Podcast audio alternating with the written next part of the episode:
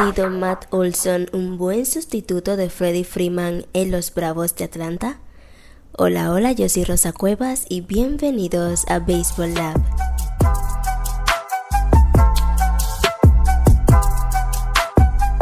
En este nuevo episodio de Baseball Lab vamos a estar hablando acerca de Matt Olson, como ya vieron en el título, y qué tan eficiente ha sido para los Bravos de Atlanta, conociendo el hecho de que ellos dejaron ir a su estelar inicialista Freddie Freeman, quien firmó con los Dodgers de Los Ángeles para la temporada de 2022.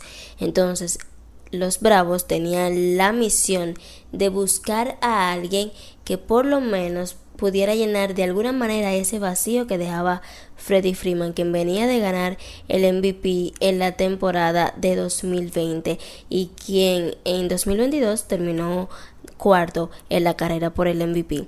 Entonces, para esa temporada, ellos necesitaban buscar a alguien que llenara de alguna manera ese vacío que dejaba uno de los mejores jugadores en la actualidad en las grandes ligas. Y vieron la oportunidad con Matt Olson que venía desde los Atléticos de Oakland, un jugador que con una ofensiva promedio que puede batear para poder y que venía de 2021 dar 39 cuadrangulares en Oakland, que es bastante difícil. Entonces, ¿cómo se ha desempeñado Matt Olson con los Bravos de Atlanta desde su llegada en 2022? ¿Qué tan eficiente ha sido?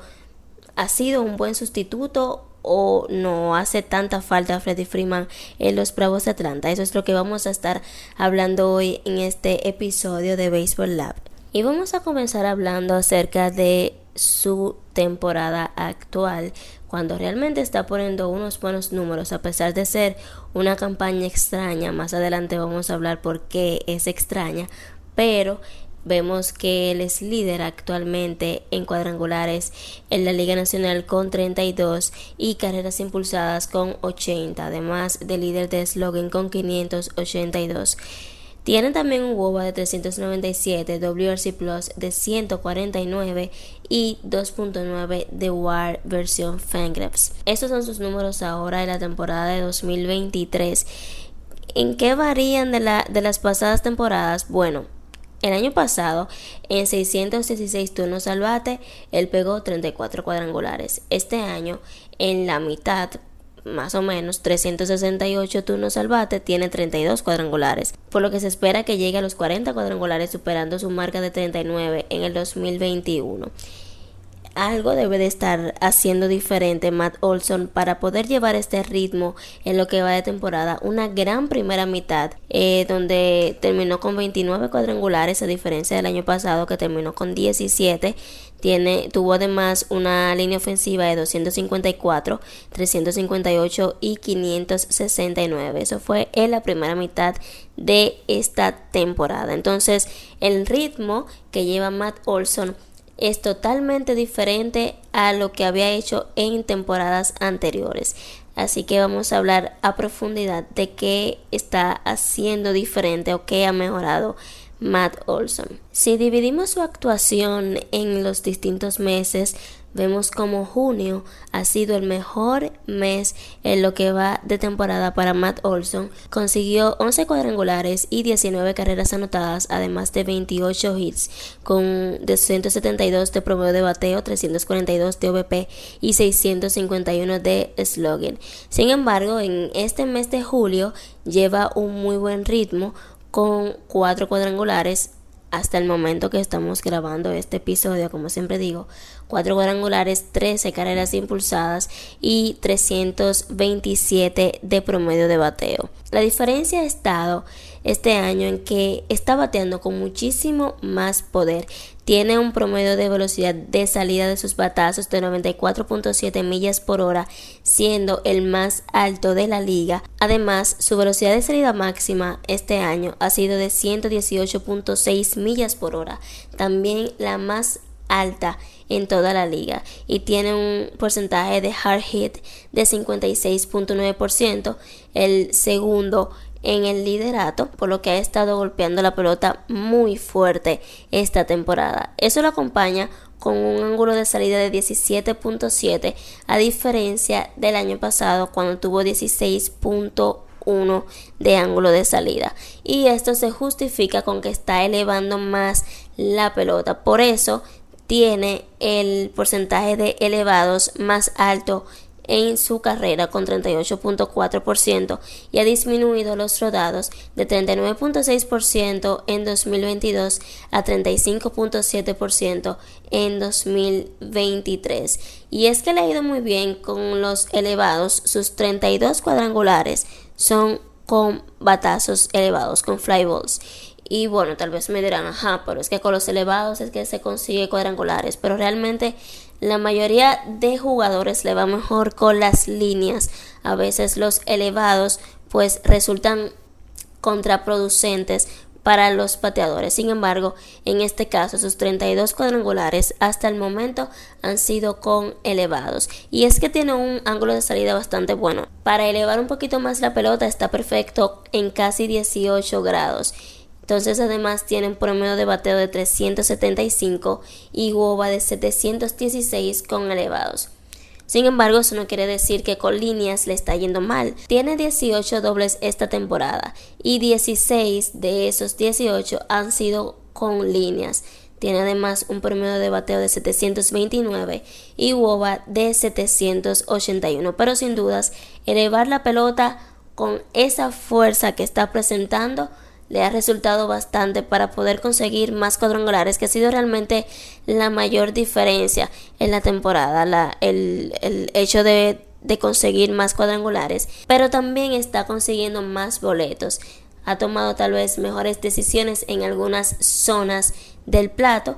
Tiene actualmente una tasa de boletos de 13.7 y de ponches de 26.5. Algo también importante para destacar es cómo le ha ido con todos los picheos. Realmente ha sabido hacerle los ajustes a cada uno de estos, a pesar de que está abanicando más en todos los picheos, pero ha conseguido mejores números específicamente con las rectas. Em, tiene 12 cuadrangulares con four seamers, siendo el segundo en la liga y tiene un valor en carreras de 13 también entre los mejores, un promedio de bateo de 270, slogan de 611, WOBA de 425 y un hard hit percentage de 68.8%. Aquí está la diferencia porque aunque con los demás también está yendo bien hablando de los rompientes y de los picheos de baja velocidad. Con las bolas rápidas de cuatro costuras es que está consiguiendo em, el mayor hard hit percentage. Le está golpeando bastante fuerte. Algo más para destacar son las decisiones en su swing. Y hablamos del swing take. Yo quiero tomar en otro momento un episodio del podcast para explicarlo bastante bien porque he tocado este tema en varios episodios, pero bueno, ya les he dicho, la zona se divide en cuatro partes, el heart, es decir, el corazón de la zona, shadow, chase y waist. Y ahí, bueno, depende de que si debes de dejar pasar un picheo o debes hacer swing. Todo el mundo sabe que en el centro de la zona es para hacer swing, cada picheo que llegue ahí. Entonces ahí nos, a eso nos referimos cuando hablamos del hard.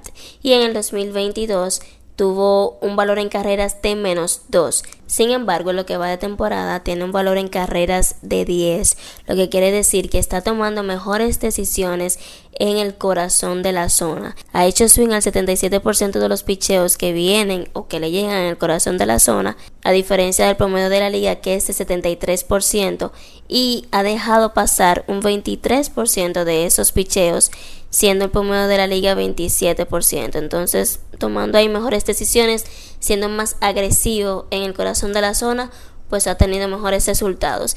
Y les había dicho que la temporada de Matt Olson era extraña porque él está teniendo mejores números, específicamente hablando de su poder, pero está abanicando más que nunca.